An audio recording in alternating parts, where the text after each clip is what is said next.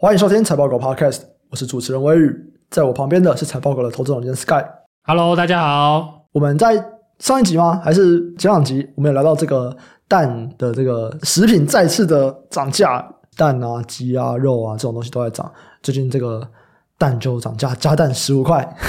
哎、欸，真的好贵啊！还好吧，我都我都停留在加蛋爱我扣你啊！我在看大家在讨论这件事情，我不知道为什么底下人都会说不要讨论政治议题，就是因为我在蛋是政治议题，我不太确定呢、欸。就是我最近跟这个政治有点脱节啦，对，哦、所以我不是很确定说为什么现在讲蛋荒是政治议题，然后它可能是偏向哪个党？我猜应该是偏向在野党吧，因为毕竟就是出事就是执政党。那个执政党说什么就没有缺蛋。哦，然后所以现在他们说没有缺蛋，但结果有缺，所以就你们在欧北共这样。对啊，就是看你怎么解读嘛。那看起来是有缺啦，我觉得。真的吗？有缺吗？我觉得不是缺，应该不能说缺，应该是说这个产量不足吧。嗯，对啊，因为它等于是一个以前有就有提过嘛，是生产调试的过程。我自己买蛋，我觉得还是蛮容易买的啊。我昨天泡面也是加三颗蛋啊，就是。你是去买生鸡蛋还是买？我就是在超市买蛋啊。哦，你运气不错哦。真的吗？我是看，就是如果比较晚去全年，那个蛋就被买光了。哦，那就早点去就好了。你这样讲好像没有错。我有看到那个社团在说啊，全年有进蛋了，大家赶快去买哦。哦，真的哦。对啊，我就觉得超好笑。也不是说好像就是好守望相助的感觉，好棒！我觉得我们有很多可以 update 的。另外一个可以 update 的东西，就是我们上一集不是有聊到 Toys 吗？哦，说这个饮料听说啊，评价都是很不错的啊，只是要关了。嗯、没有，只是要被拆了，不知道会不会关了。然后就被拆了，能不能讲一下为什么要被拆啊？他、啊、不是说违建吗？感觉起来，你说顶楼加盖也很多啊，他们也没有被拆。哦，没有，这个我很懂哦。嗯顶楼加盖这东西是那个啊，寄存违建啊，通常会跟你要那个八十三年以前的公照图。嗯，八十三年以前是寄存违建，可以不用即报即拆；八十三年以后就即报即拆。就是你打电话跟他说，哎、欸，哥，那边有违建，然后他就会调公照图，应该是八十三年吧，如果我没记错的话。嗯、他只要发现就是八十三年以后你在偷盖的，他就马上冲过去把你拆掉。哦，真的哦。对，顶楼加盖有个法律很有趣，有个条例上面有写哦，你长一百一十公分以下，嗯，然后要长什么样子，然后什么不可以什么影响一大堆有的没有的东西。然后重点是，因为人都是觉得顶楼是最上面那一户的人的嘛，嗯，但实际上是公有的嘛，因为公寓大厦条例是讲规定的，嗯，对对对，所以这个大家现在法治社会啊，嘿，大家都会去检举哦。可是有很多东西检举不一定处理啊，没有啊，违建是即报即拆啊，真的哦，对，违建速度还蛮快哦，就除非你关着门不让他上去了，嗯，诶，又加到大家新招，我是希望特子快一点点啊，因为他不是说。他很像现在已经预计会开二十家店，那其实他不是在割韭菜，他说有一半是他本来的朋友这样子，他们都想要加盟，他也没有大量的去开放加盟。我是蛮期待赶快喝喝看的啦，就喝看其他的。啊、我对柳橙汁还好，所以我蛮想喝看其他的饮料，看看说会怎么样。哦、好嗯，我是觉得很有趣啦，话题不断，我最喜欢了，真的好强。而且我讲了以后，我们的 Discord 里面就有蛮多人在讲说，他们也去看了。就透一子的那一集，这样他们都说是真的很有，不知道怎么说，反正你看你会很欢乐，但你对对你就不会想要去跟他讲这个，就是你跟他吵，你会觉得很无奈。他们两个人，我觉得都是你去跟他们吵，我觉得如果是我啦，我应该都很累，心应该都很累。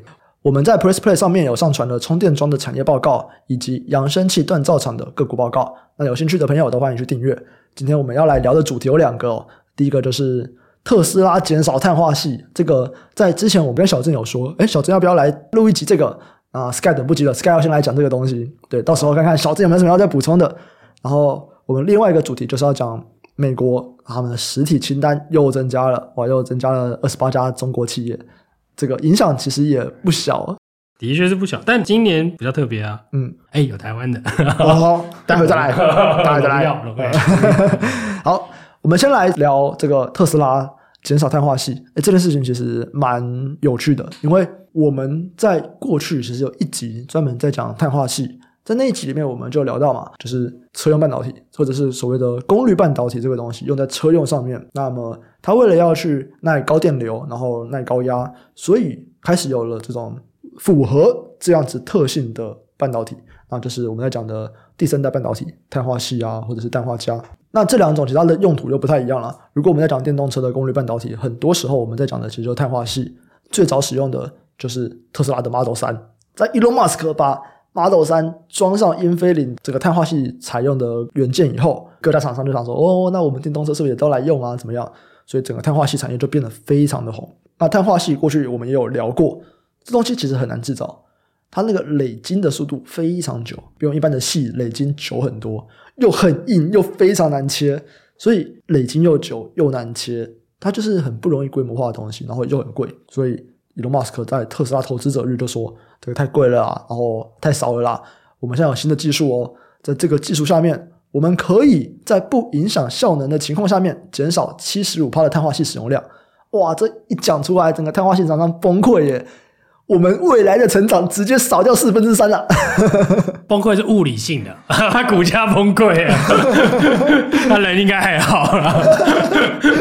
股价马上就一人一根啊，啊，一人半根左右，各种崩溃。好，我们就先来讲一下。这件事情真的假的？就有办法做到这样子？对，大家都在讨论是不是真的假的啦。对，我觉得最简单的是，哎，我想应该其他人的心里就想，妈，他在打嘴炮，关我屁事啊，对不对？打嘴炮扫到我，对不对？因为他其实没有讲原因嘛，他没有讲原因，他说他们设计了新一代的电晶体封装技术，什么意思？其实我都听不太懂，就是这么些玄妙，所以大家才会这个，哎。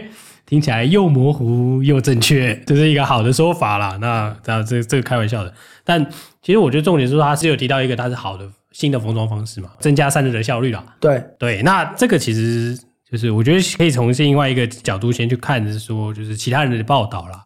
因为像那个 Tech Inside，嗯。他就马上就写了一篇文章嘛，嗯、在讲这个东西。嗯，那他觉得是说，哦，那你要怎么去达成我们刚刚提到的这个减量七十五 percent 使用这个东西？嗯，那当然这个以目前技术上的推断啊，嗯，那也有可能是就伊隆马斯克自己讲的嘛，高温啊、嗯。那会不会是因为，比方说，诶，我本来我用锡，我不能那么高温，所以我必须要用碳化锡。那我现在如果我散热变好了。所以我就不需要那么耐高温，我就可以用一般的锡。诶，不是一般的锡，那我会认为是说还是用碳化锡，只是说你单颗芯片的效能提高了。真的，我觉得用这样的思考会是比较有机会的啦。真的，这是推论的问题，因为我们这边要正确定义一下。嗯，它是碳化系的 MOSFET 是 MOSFET，那如果你用系是用 IGBT，嗯，你才有同样的效果嘛？那你当初这个东西，当然，当然我们这个是自己推论的。那你当初会用碳化系这东西，一定是 IGBT 没有办法达到某一些效率嘛？对，可是有没有可能，啊、或者说当时不能用，是因为当时高温啊？我现在没有那么高温了，所以我可以用，有没有可能？你是说是细的刀会变得很高温吗？对对对对对对，绝不可能啊！对啊，因为散热技术没有太大的提升嘛。嗯，哎，我应该这样说了，碳化矽的效率比较好。那比较贵了，嗯，对啊。那如果在那效率比较好，它比较贵的状况之下，你改变它的散热的设计，嗯，那这个可能会是相对来说比较经济的方式嘛。我会觉得是说会比较经济的方式，是因为这一类的元件，像 MOSFET 的这些元件的封装方式是呃比较传统的，嗯。那过往在细元件可能就是用导线架去封嘛。那更 detail 一点就是什么 TO 嘛，反正大家理解就是一种封装方式是旧的。嗯，就是晶圆台在四寸六寸的时候，大家就是用这种方式。嗯，对啊，你到现在还是这方式，你不觉得蛮玄妙的？对，你过了十几二十年了，大家还是这样方式，所以现在就开始，我觉得他有提到这个东西，那我自己去产业界验证啊，听一下八卦。嗯，啊，感觉起来这个封装方式的改变，就是大家开始讨论了。哎、欸，那这个看起来就是真的吗？哦，真的吗？对啊，就是就是有人提到，就是说其实最近大家已经有新的方式，之前就在验证了啦。嗯，对啊，只是说。借由他口中讲出来，好像比较兴奋啊！哦，所以其实，在减少碳化器使用量这件事情，本来大家就一直有在努力，然后已经有找到一些方向了，还没有很能够量产。对对对，对，不过已经有些方向这样子。对，已经有些方向了。我觉得以 Elon Musk 的个性，他一定是有方向直接讲的啦。他就是这样的人吗？嗯，好像也是。那。解决方式的话，当然我们还是回到这个刚刚提到的，因为他 take inside 这个文章写三个方式啦，嗯，一个是你碳化锡本身的效率就会提升嘛，嗯，那这个很合理啦，这跟晶片一样嘛，你这个一定是越来越强啦，但没理由越来越烂嘛，所以用量本来如果你在同样的效能之下达到同样的 performance，你应该本来就要下降嘛。哦，这不是很合理吗？对，没错。对啊，而且如果假设它符合系的定律的话，你说那个什么七十五趴的用量或者什么价格的什么下滑什么的，嗯，这不是很合理吗？摩尔定律告诉你就是下降成本啊。对，对啊，不是因为这东西一定 always 在叠加啊。对对，我说你同个大小啦，Apple to Apple 嘛，对，效能一样的时候，其实价格一定是下的，成本一定是降低的。所以我觉得，嗯，这不是跟以前一样吗？大家怎么这么伤心难过呢？当然，七十五趴有点震撼了，我承认。因为我觉得一个是七十五趴，另外一个是量的减少了，他也不是说，哎，我要减少七十五块价格，然后说，对，他是说是量了，对啊。但那我觉得，我我自己觉得，当然他不是说马上嘛，对对啊。那当然这边会有效率的这个问题。那当然还有另外一个就是方法，就是说你可以去整合其他的二级体啊，一样是碳化系的，嗯，对。那这又是另外一个方式嘛。那这三种方式可能可以达成，就是 Elon Musk 所提到的这一些，在哪三个？碳化系的 MOSFET 整合。碳化系的二极体，这是第一个。嗯、第二个是封装效率的改进，嗯，那这个比较像算是新材料的改进，嗯。那第三个呢，是说碳化系本身的晶片哦，自己的效率改进。OK，对，所以这是三个比较有可能的方向，嗯。那当然这也是推测，因为我们不知道他讲的是哪一个嘛，对对对，所以这三个都有可能。对，那所以 anyway，啦 不管怎么样啦，就是有机会啦。三个有机会中一个，我就想先拿出来讲讲看，这样。我是觉得高几率会中啦。对啊，因为我刚刚提到嘛，你从过往的细细机的这种晶片来看，就是它降成本不是很基本吗？以它的成长速度来推断，是不是？对啊，你说你这种成长速度来推断，或者是你在要求同样效能的状况之下，嗯，你去追求这样的设计是合理的嘛？嗯，所以我们看到。生化家它也是以相同的速度下降吗？生化家我不知道啦，生化家比较不熟啦。我就想说，因为你就只跟一个系比较，那我们有别的比较吗？对啊，生化家也是。对啊，这你这是肯定的啊。不过因为比较成熟的是系，所以比较熟悉的是系啦。对啊，因为那个基板的问题嘛。但我们相信它基板一定会越来越大嘛，成本一定会越低嘛。你设计的东西一定会越来越好嘛。像现在有人是已经像那个叫什么？那一个供应商叫什么名字啊？SD Micro，那可能已经涉及到第三代了嘛。嗯嗯，对啊，那一定会有第四代、第五代、第六代、第七代、第八代嘛，对不对？我们当然就是不断的进步之下，那会增加自己的效能的提升嘛。嗯，那自然你的这个用量的筛减，我觉得是可以推知的啦。OK，对啊，那股价大跌，我猜可能是大家觉得感觉就是要掉七十五趴吧。嗯，我的营收要掉七十五趴了。对啊，对啊，要输掉了。对啊，大家应该不会吧？想太多了吧？而且。我们如果去看一些分析师啊，一样是像 New Street Research 他们的分析师是说，这样的架构仅适用于新一代低成本、小型、性能较低的汽车，它不会采用在现有的车型。那其实我在看这个时候，我又觉得有点奇怪啊，就是说今天这么好，那感觉起来应该是高阶的都要用吧？为什么你只用在低阶？那其实如果按照你讲的，我就觉得诶有点道理，因为它减少这么多，它是。站在我未来的技术非常好的前提下，那我比较旧款或者是比较用的材料比较没有那么好的材料，我仍然可以达到现在的效能。但是以那个时候的技术，其实我可以做出更多效能更好的东西。那我的碳化吸用量还是要比较大。对啊，这是一个。然后再来是说，这是一个计算的问题嘛？它价格就算下来了，好了啦，就是有人会算这个什么价格下降嘛，所以你这个。碳化系的这些厂商的营收就下滑嘛？对。可是重点是有哪一个东西在普及的时候价格不是下降的？所有东西都是吧？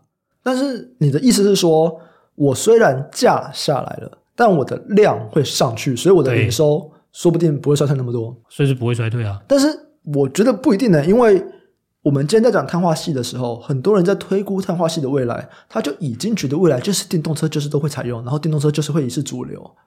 其实没有变啊，因为你想的其实是说，我会不会加速电动车的发展，对不对？对啊，对啊，对啊，你这样算也是另可能是大家本来想到的这样了。嗯，对啊，你本来想到说，好，我已经算了一百趴都是电动车了，对对对，然后现在降降七十五趴，然后我原本用这样的 ASP 估，原本就是一块钱，对对，啊，明天可能变零点二五啊，这样子我应该是要下修。嗯，那如果你是原本是这样想的话，我会觉得你想太多了。对啊，因为你们一定每年都降啊。不然干嘛要降价？嗯，所以其实这个比较像是，如果市场是因为这个的落差跌的，那其实是，哎，你原本的报告好像哪边怪怪的这样。对对，我会觉得是，哎，你这个想法很怪怪，有哪个东西不是这样降的？嗯，你一定要降价才会普及嘛。嗯，这个很明确啦，就像是我们提手机就好了。对。我印象很深刻，那时候就是智慧型手机刚出来的时候，嗯、那时候不是都很贵嘛，都是大概三万块吧。你想一下，你看那个时候不是都很贵吗？三万块，你看看我们现在 iPhone 多少钱？也是三万块，四五万啦。对，没有，我是买一个堪用的、啊、堪用的智慧型手机哦。没有，我觉得重点是那个时候智慧型手机三万多块，可是大家其实在用的是 Feature Phone 啊。对啊，我的 Feature Phone 那个时候八千块是顶级耶，旗舰是一万。对，我记得那时候有外资写一篇报告，很有趣啊，他就写两千块人民币嗯的 smartphone 嗯将来到，所以那个手机普及率将大幅提升。嗯嗯，你看我说人民币嘛，所以就表示中国的手机渗透率将大幅提升嘛。嗯嗯，对啊，所以这也造就了一个手机就是那时候的主流嘛。嗯，手机相关的半导体这些都是产业的这个供应的主流，就对啊。但不管怎么样，其实这个这个告诉你什么？你成本下降了，量才会大嘛。你量拉上来，所以照你这个逻辑来看的话，是手机厂商在那时候手机晶片应该是要奥子的嘛？嗯，不是吧？对啊，所以其实应该是上来了嘛。他会透过每一代换代，再把你拉上来啦。他想办法嘛。这其实特斯拉在讲这件事情的时候，他们当然站在自己的立场讲，说：“哎，我们的成本可以大幅降低哦，所以很棒吧？我们未来获利会变漂亮哦。你们不要觉得我们现在成本很高，我们未来可以降下来。”他是站在他的立场讲这件事情。但如果我们抽出来来看碳化矽这个产业，有一部分人的解读是说，哇，碳化矽用量大减，这些公司都会很惨，所以他们就是去卖股票。但你的解读表示说，哦，碳化矽量要大增，它要起来了，这个市场要起来了。对啊，因为你看了效率的提升嘛，价格这个东西不知道是真的假的嘛。但如果它下滑了，价格下降到一定的程度，嗯，哎，其实渗透率是会大幅拉升的，这是蛮明确的嘛。嗯嗯。那再来是说，你去看美股这些相关厂公司的电话会议，嗯，他们提到都是很好啊，对吧？大家都是说，我现在就是有很多 design win 嘛，嗯，对，我就是切进了很多车厂嘛，对，我车厂就是要用嘛，那就是我对这个东西是乐观的嘛。哦，对啊，那除非他骗我啦，哎，对，除非他骗大家，哎，那这样的话，我会觉得就是。综合以上来看的话，看有可能渗透率是不断拉高的嘛，嗯，对啊，那你所以说你价格跟量的这个取舍就会有一个拉锯嘛，嗯，但过往的经验来看，因为这东西毕竟还是难做啦，嗯，对啊，那如果很好做的话，你可能要担心嘛，那如果没有那么好做，技术不是这么容易外流，还是有几家会做基板的状况之下，嗯，那看起来大家都还是可以保有利润。简单的说，这个产业是持续还在成长了，对，只是说现在这个就是这个市场下跌，可能是大家觉得说，哎。跟你原本的预估好像不太一样，对对。但是这个预估是会有不一样到会衰退吗？嗯，好像并不是这样啦。对啊，这是我个人的解读啦。OK，那刚刚其实在讲的都是说碳化系的材料商嘛，对不对？不管我是做累积或者做制造，那他们的下游呢，就是在做车用半导体的人，碳化系是他们的原料嘛，对不对？是是是。碳化系有我们刚刚讲了，那车用半导体的人呢，他们是不是说，我如果按照你的解读，看起来很像是说。哎，我这边技术可能变好了，或者怎么样，然后我的量要起来了，所以他们应该是跟碳化系同向的吗？就是你起来，我也起来。如果 Apple to Apple，我觉得是这样子啊。嗯，对啊，因为你等于是这个产业正在成长啊。对对啊，你这个成长中嘛，那还还没有到所谓成熟期嘛，那就是这个用量的上升一定会对你的获利啊、营收啊有很好的帮助嘛。因为我们其实我们就看成长嘛。嗯，OK，我们这边讲的车用半导体就是英飞凌、安森美跟意法半导体嘛。是是是，嗯。对啊，那我们厂商就是 Wolfspeed 那种啦，就是长金的那种啊，材料商啦，这些很少了。Wolfspeed 啊，罗姆啊，对对对，这些人，那就其实我们大家都在猜啦，对啊，那只是拿来猜的嘛。嗯，对对对。那我自己是觉得是说，你说大家就不要用碳化矽，我觉得几率是蛮低的啦。嗯，他有没有说不用啊？他说我用二十五趴。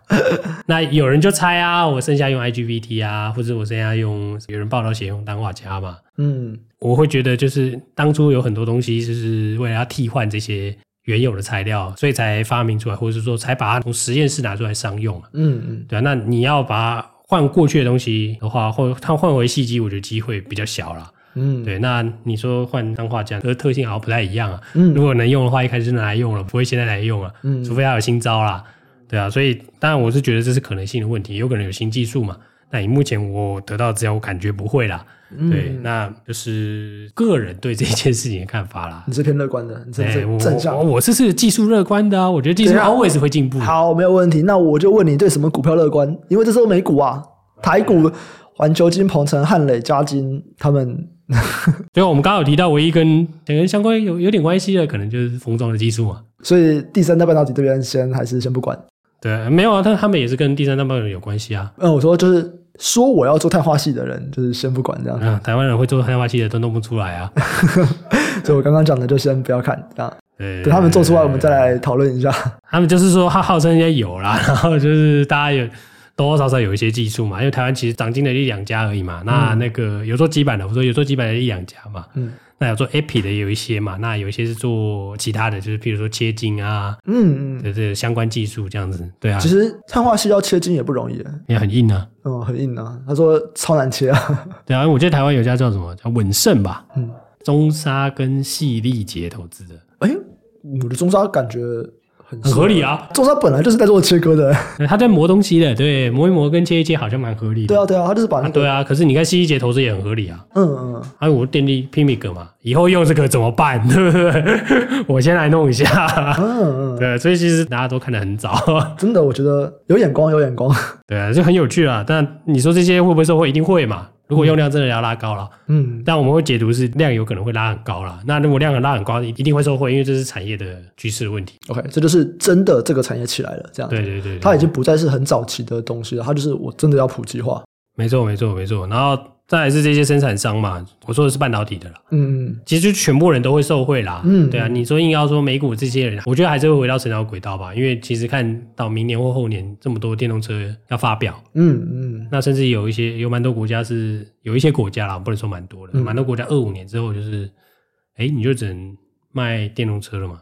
嗯、那欧洲多数国家是三零年，这个东西还是在那边啊，所以会被拿掉。嗯嗯，你就要在这样的的条件下，除非有其他的技术。能够有这个成本效益，目前这些什么碳化矽啊，甚至是 IGBT 好啦，对啊，不然你这东西终端的成长，这个替换掉燃油车的机会还是很高嘛，嗯，对啊，所以这个成长性还是会有啦，我觉得，只是说这个是大家都认知的成长性，嗯、对啊，所以我们还是比较乐观了。那我们来看一些成长性被削弱很多的公司好了，美国商务部以违反国家安全及外交政策利益为由，再度宣布将二十八家中国企业列入实体清单。那实体清单是什么意思？实体清单的意思就是说，这些企业你没有经过许可，你不能够跟美国的相关企业交易。哎，是吗？不是美国相关企业，是你没有经过美国的同意，你不可以有相关交易，没错啊。对啊，哦、对啊，对，不是美国啊，只是他可以跟日本交易吧？哎，对对对对对对，对啊，所以就是美国啊，就是美国厂商吧？啊，对对对，okay, 没错，反正就是不能跟他交易就对了啦。对对对，就证不给你的，你不能要啦。对对，对，那这次被列入实体清单的企业啊，主要就是他们可能有。美国政府说的啦，你有企图哦收购或者是取得美国的商品来支持中国的军事现代化，然后还有就是俄罗斯军队所支持的企业等等。那里面有几家公司是很有名的公司啊，包含第一个浪潮，哇，浪潮是第三大伺服器厂商诶，品牌厂，对，前前面两大就是 HP 跟 Dell 嘛，再来就是浪潮，哇，这个直接列入实体清单。哇，这个影响可大了。这个影响真的大。再来就是 IC 设计商这个龙芯中科，那这个目前来看，它的市占率还不高嘛，可能就中国扶持很多这样，想要取代 Intel。那目前应该还没有吧？这个你说取代 Intel 吗？它跟 Intel 的距离应该还有一段吧？嗯，我想它是至少这两年是想太多啊。里面我觉得对整个整体产业格局影响最大的就是浪潮。然后它也有台湾公司，不过我们待会再来聊跟浪潮这个东西你怎么看？哎，我觉得这影响其实不小哎，因为它其实下很多代工的单子到台湾。哎，我们不是有些朋友在浪潮，对，没有。可是如果今天浪潮的单大减，那一定就是变成 HP 跟 Dell 嘛？他们在台湾的单比较小吗？也不少啊，在供应链都在台湾啊。对啊，那这样子的话，对台湾来说有差吗？还是有啊？啊，因为不是每个人都是。同时是这两家的代工厂啊，哦，所以就要去找你浪潮接的比较多的危险了，HP 跟 Dell 接比较多的开心一下。对对对，哎，可是我觉得这像这种 share 的转移，就是呃股票市场涨跌蛮常出现在这个状况之下的。呃，现在已经反应了吗？其实我觉得这台股比较乐观一点，这个这个反应比较少。呃，OK OK，最近有太多可以反应的，这个先不用反应。对对对我们先反映美好的未来。有吗？最近这个。鲍威尔看起来没有想要给你一个美好的未来啊！鲍威尔是说：“我只要我一说话，你就会爆仓。你们忘记我的存在了吗？我很久没有说话，你们都忘记我了吗？一讲就哎哎呀，马上就大家就跳在地上。好，那开红。我们回到浪潮这个啦，你觉得具体来说有哪些影响？我们刚刚讲的其实我觉得很表面嘛，对不对？哇，浪潮被纳入实体清单，那你的营收、你的单就减少，然后这个单会被 HB 会被 Dell 拿走，哇，讲的很表面。我们有没有深一点的东西来分享一下？深一点的东西，但我就会觉得，你浪潮这个本来就是在中国这边啊，算是数一数二大的嘛，应该是第一大啦。中国最大，全球第三大啊。对啊，哎，你等于是说，你很难透过所谓的中国企业去拿到美国想要限制你的东西啊，他连你那个什么机柜商都给你限制住了啦。嗯，对啊，那你会变得是说，其实就跟实体清单这东西一样啊，他的意思就是说，反正我不想给你的，你就都拿不到的意思啦。嗯，对，那这些东西大家会想办法转给其他的制造商嘛？那就是不是中国的制造商。嗯。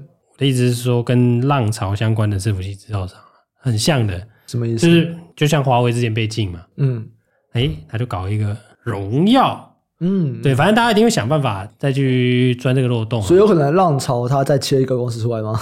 哎，我觉得有可能的。嗯，就如果真的影响非常非常大的话啦，嗯、一定有这个可能。那看起来这个影响会不小嘛？嗯，你等于是你说什么 HPC 晶片都不能用啊？它等于是几乎都不能出啦。对啊，我是卖伺服器的，结果我伺服器拿不到好晶片，这叫玩什么东西？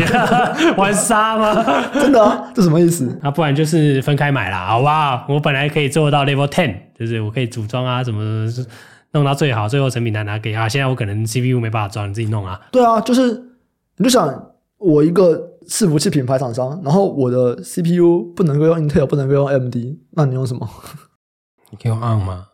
哦，可以啦，中国可以用 ARM 啦。对，对啊、他们可以用还行。RISC-V 做的 CPU 啊，嗯嗯，对啊，就不合理嘛？没有人这样子嘛？谁要跟你买？谁要买一个？至少短期一定会受到影响啦。这个你短期影响一定很大啊。嗯嗯，那你说对公司来说，什么短期影响没关系，什么掉一点点而已。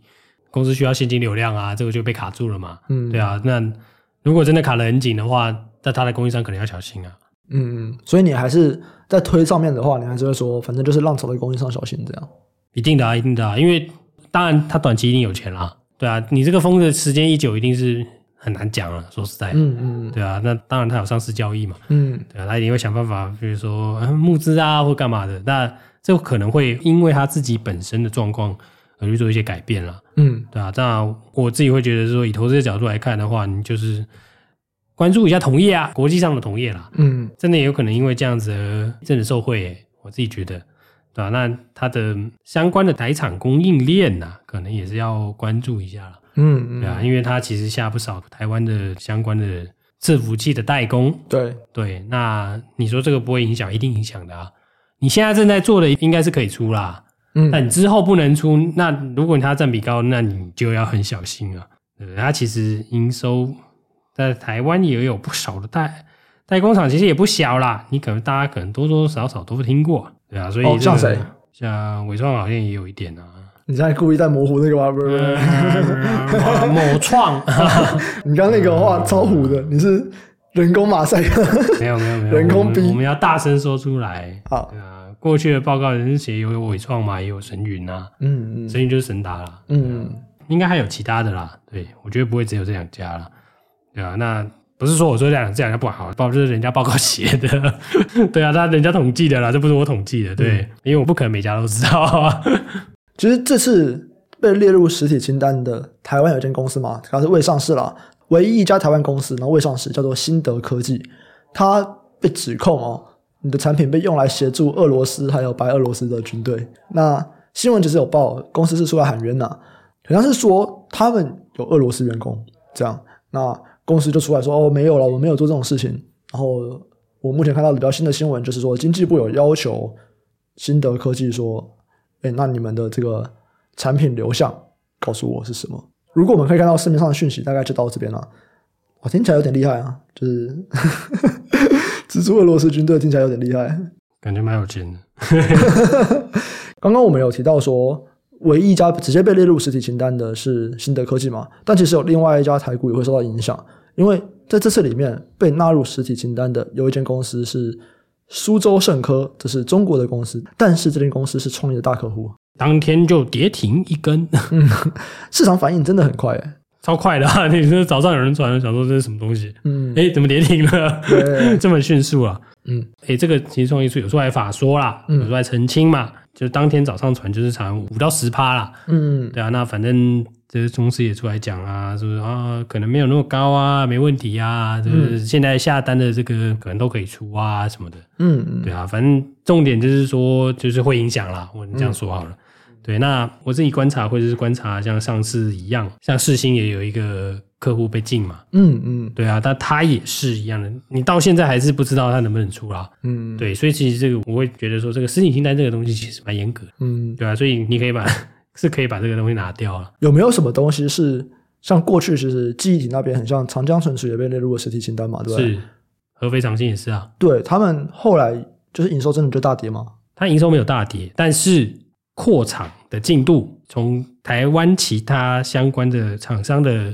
讯息中可以听得出来，是后面两期就不盖了。OK，所以因为其实我记得长江存储跟合肥长兴应该是去年可能，嗯，这是第四季的时候吧？对，第三季底或者是第四季初，是，所以。我们到现在还没有看到很明显的反应出来，他们就是说，哎，我未来扩厂可能怎么样？可是营收不会在半年内就掉光，这样？当然不会啊，但是哎，其实有影响，因为他们本身就不是上市公司啦。哦，对，那这这是第一个，然后第二个是说，你看它实际的状况，其实影响应该不小，因为它本来是要扩三期，嗯，对，那现在因为第一期已经盖了，嗯，二三期就不盖咯。嗯，对，所以你说这个影响大不大？我觉得很大了。我就是在看说，这个影响到底是在影响到未来，还是在现在的损益表上面就直接会有影响？对中国的厂商，当然是现在马上就会有影响啊。我们因为我们现在在讨论的是间接的嘛，像台湾这种。对对啊，因为其实他们会绕过来下，其实就有一个重点嘛。嗯，哎，你现在在中国的可能五十五纳米以下，四十五纳米以下啦，用四十五好了。